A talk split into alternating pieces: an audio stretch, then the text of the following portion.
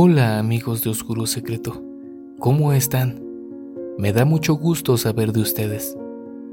Antes que nada, quiero agradecerle a todas las personas que se toman el tiempo para redactar sus historias. Como se los comenté anteriormente, no importa si son largas o cortas, ya iremos viendo la forma de irlas acomodando para que todos y cada uno de ustedes escuchen su historia compartida con la comunidad.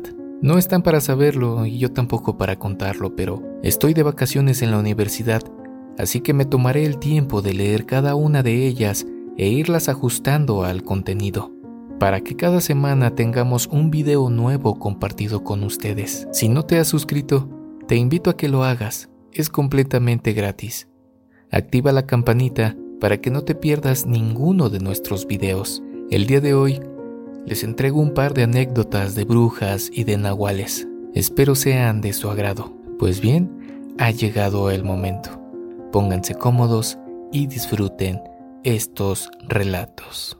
Están escuchando Oscuro Secreto. ¿Están listos para esto?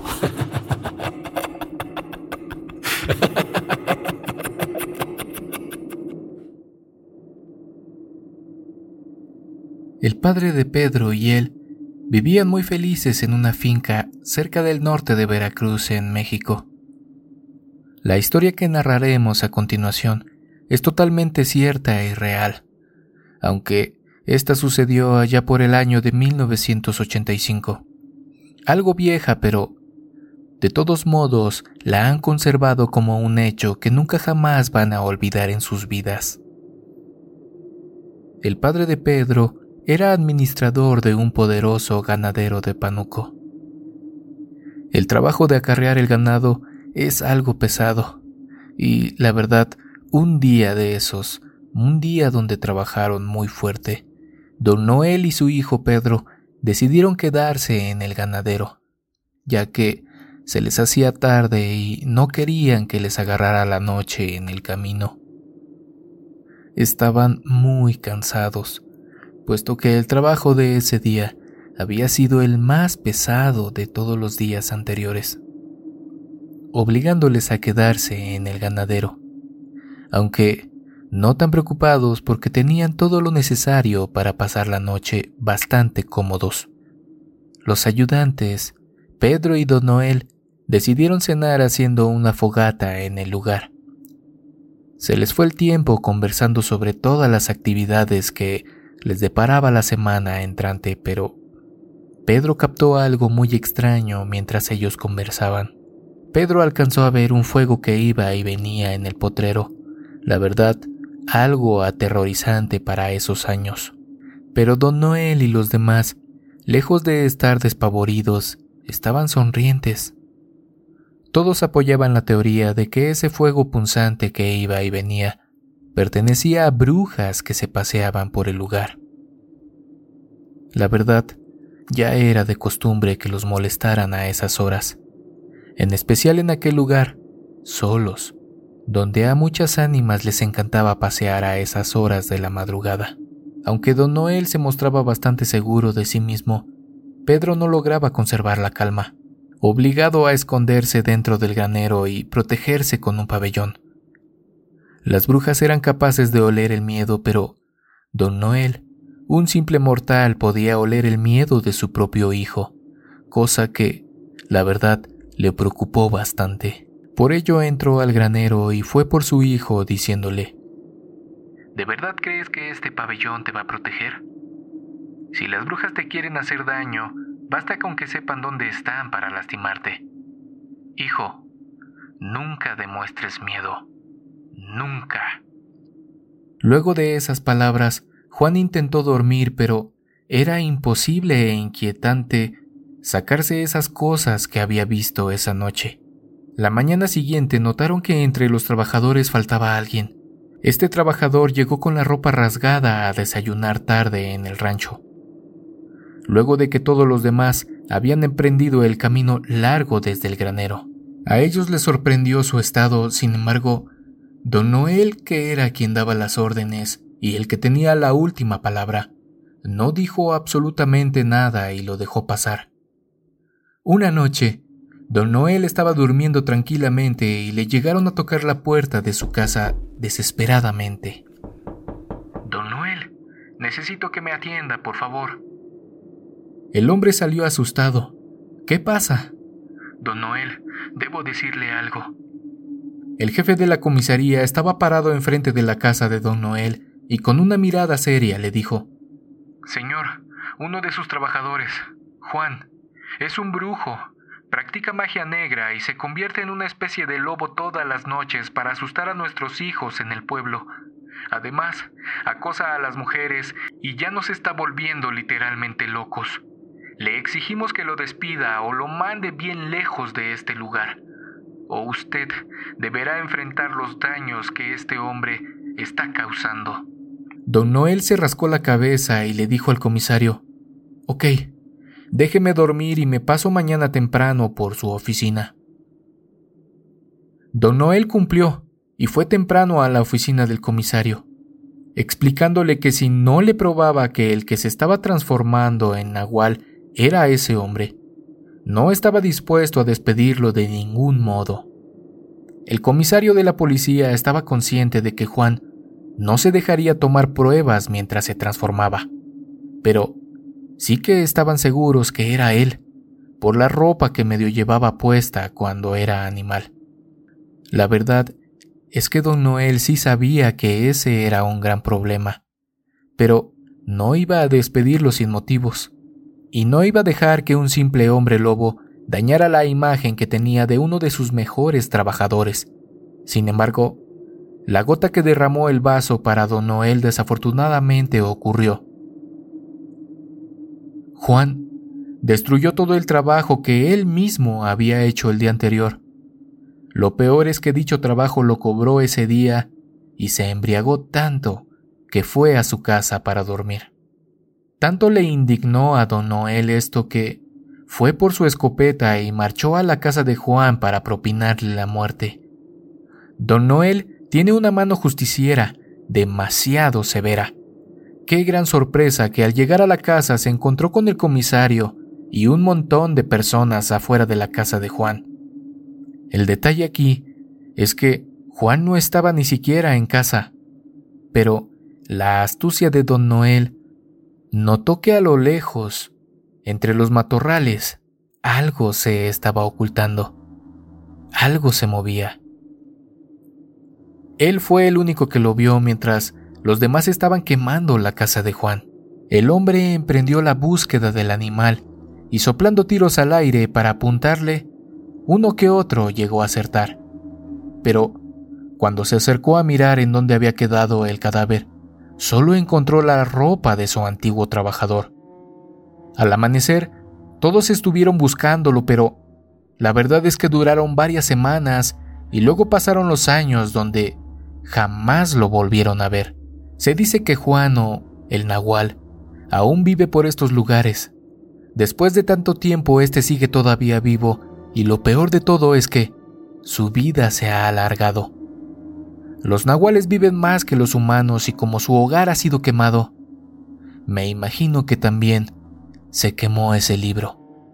Ese libro de magia negra que le permitía convertirse en un animal feroz y que también le permitía regresar a su forma humana. Juan vive en los campos y maizales de noche. Se alimenta de animales y de lo que encuentre.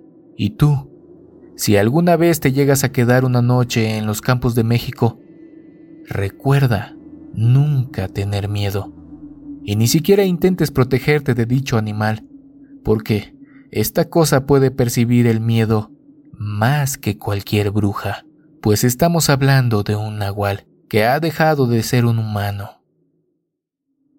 Hola. La historia que te mando me la ha contado varias veces la señorita Yolanda, así que decidí contártela. Ella comenta que hace 20 años su madre murió. Dice que fue una época bastante triste, y más triste aún cada vez que lo recuerda.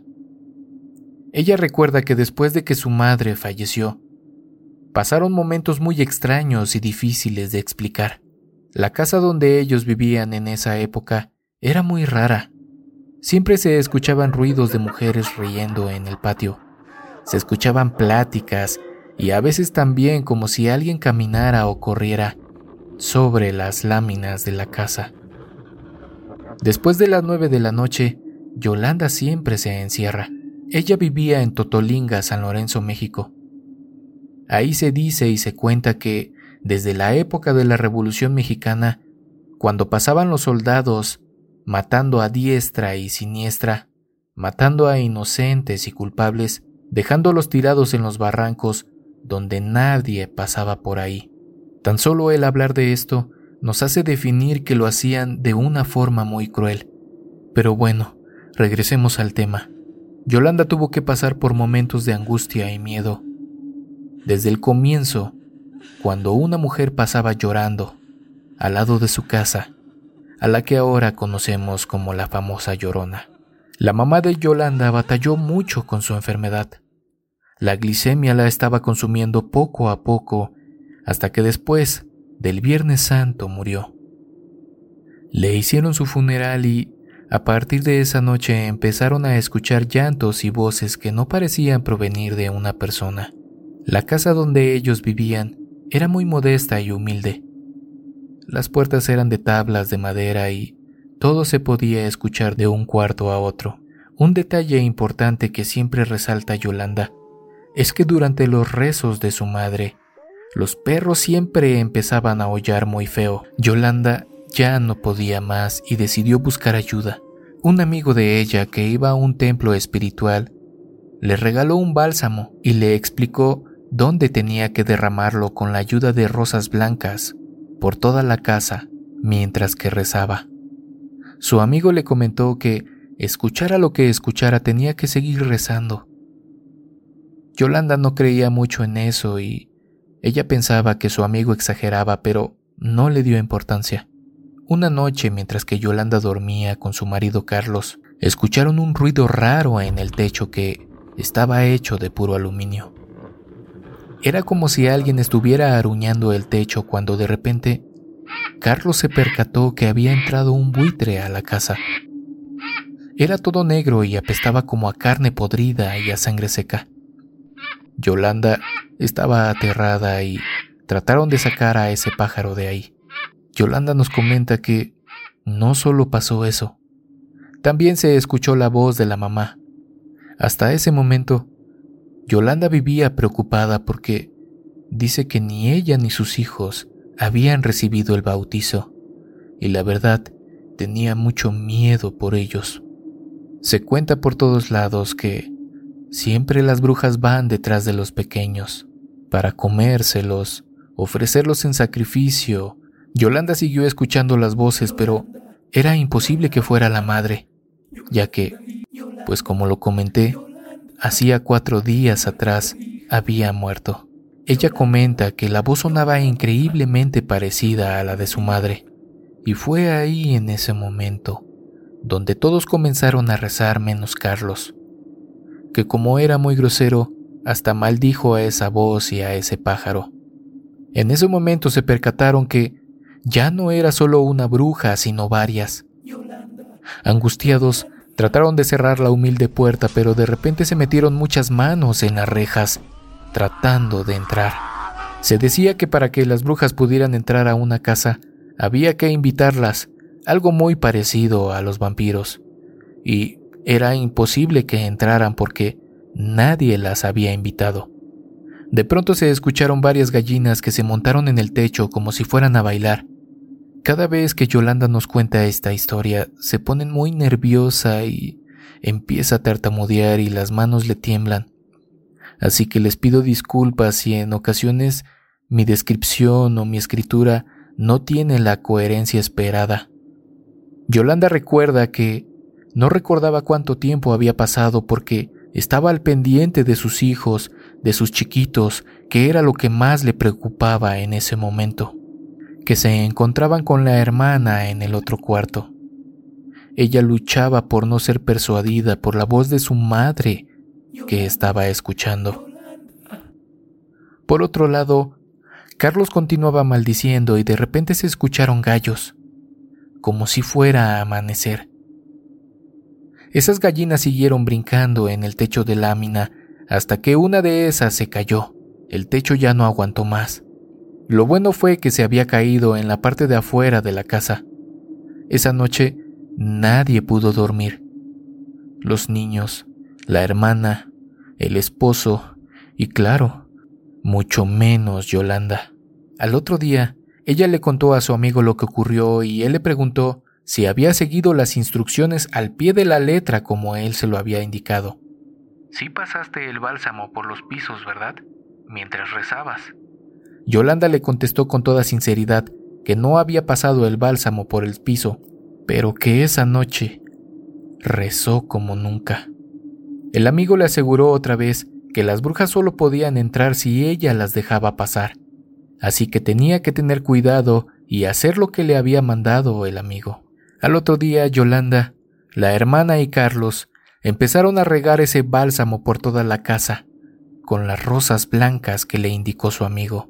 Comenzaron a rezar todo lo que sabían y todo lo que podían, pero poco después de los primeros rezos, se escuchaban los aullidos de los perros que sonaban como si hubiesen visto a alguien pasar por ahí. Todos sabían lo que estaba pasando y la verdad es que tenían mucho miedo. En ese momento, Yolanda se acordó del consejo de su amigo. No importa lo que pase, tú siempre sigues rezando. Nunca pares. La situación no mejoraba. Todos escuchaban los mismos lamentos, llantos y como risas al mismo tiempo. Ya la situación se había vuelto insostenible. Nadie podía dormir bien y el gran temor de Claudia era que se llevaran a sus niños. Al otro día, todos se reunieron para apoyar la idea de vender la casa y salir de esa horrible pesadilla. Todos estaban de acuerdo y las dos hermanas la vendieron por un precio muy económico. En esos momentos ya no les importaban si les decían que eran tontas e ingenuas por vender la casa muy económica. Pero a nadie le importaba el precio. Ellos solo querían salir de esa casa de horror que solo había aterrorizado a toda la familia. Al mudarse de la ciudad de Naucalpan, la familia sentía un enorme alivio y todos estaban más contentos. Ahora ya no sentían ni escuchaban esas terribles voces oscuras. La verdad es que nunca supieron lo que era o lo que querían, pero a pesar de eso, Yolanda seguía soñando con su madre. Ella cuenta que siempre soñaba que se le aparecían las brujas, tratando de entrar a la casa vieja donde vivían para llevarse las almas de sus hijos. Ya un poco más calmados y más tranquilos, decidieron bautizar a sus hijos. Es más, se decidieron bautizar todos. Poco después empezó a asistir a la iglesia y empezó a rezar por el alma de su madre. La verdad, ya no sentía tanto temor por las brujas. Mas, sin embargo, siempre existía ese temor de que las brujas regresaran y se quisieran llevar a sus hijos. Yolanda, Yolanda, Yolanda, hija.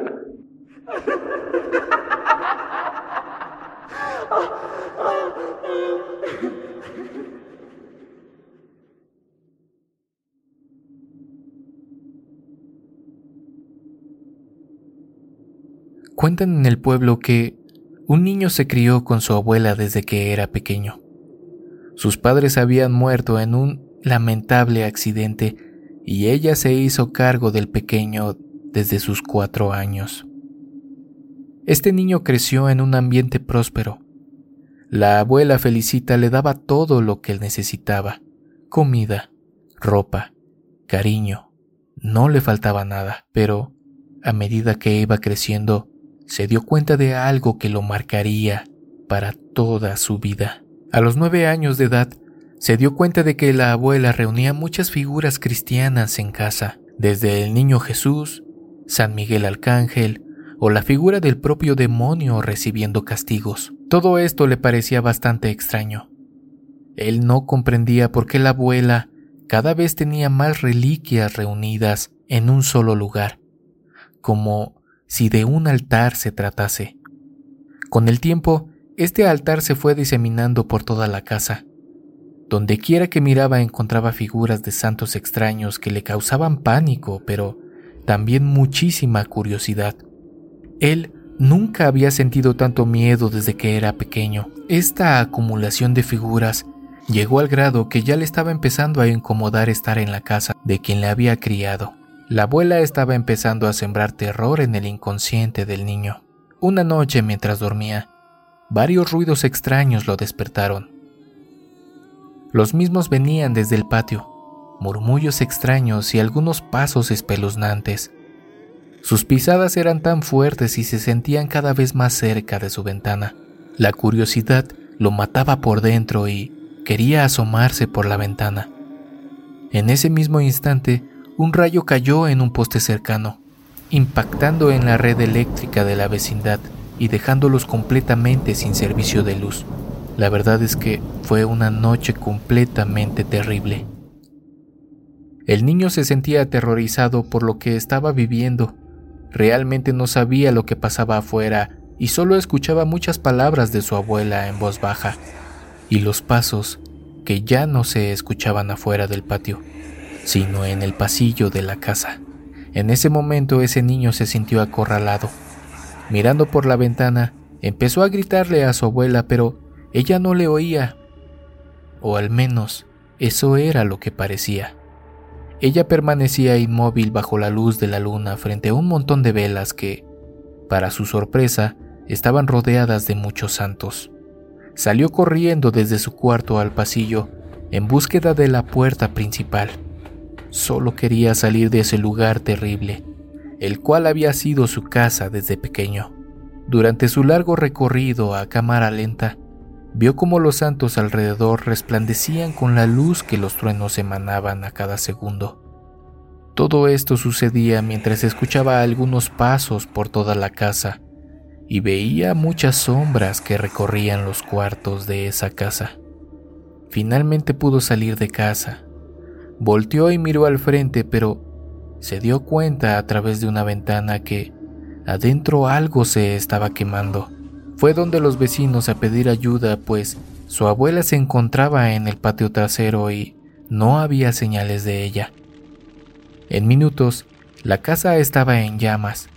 Los bomberos no tardaron mucho en llegar, pero el hecho de que en la casa existieran miles de velas hizo que la asistencia de los bomberos fuera en vano. La abuela Felicita murió calcinada. Solo quedó una manta harapienta de color negro que llevaba esa noche. La sorpresa de los forenses no fue el cuerpo de la anciana, sino los restos que habían alrededor de ella. La verdad es que todos ellos no encontraban explicación del por qué los santos que coleccionaba estaban hechos con restos de huesos humanos. Desde entonces, el niño supo que su abuela no rezaba para los santos, sino que hacía sacrificios en su casa. Era una bruja.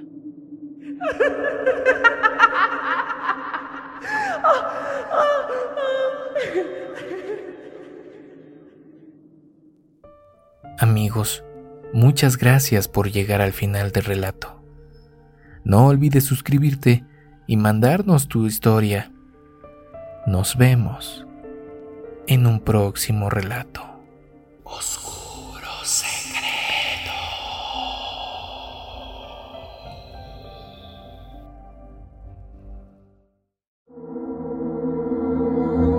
¿Quieres escuchar las historias de terror que más te gustan sin cortes comerciales? Puedes convertirte ahora en miembro de ACAST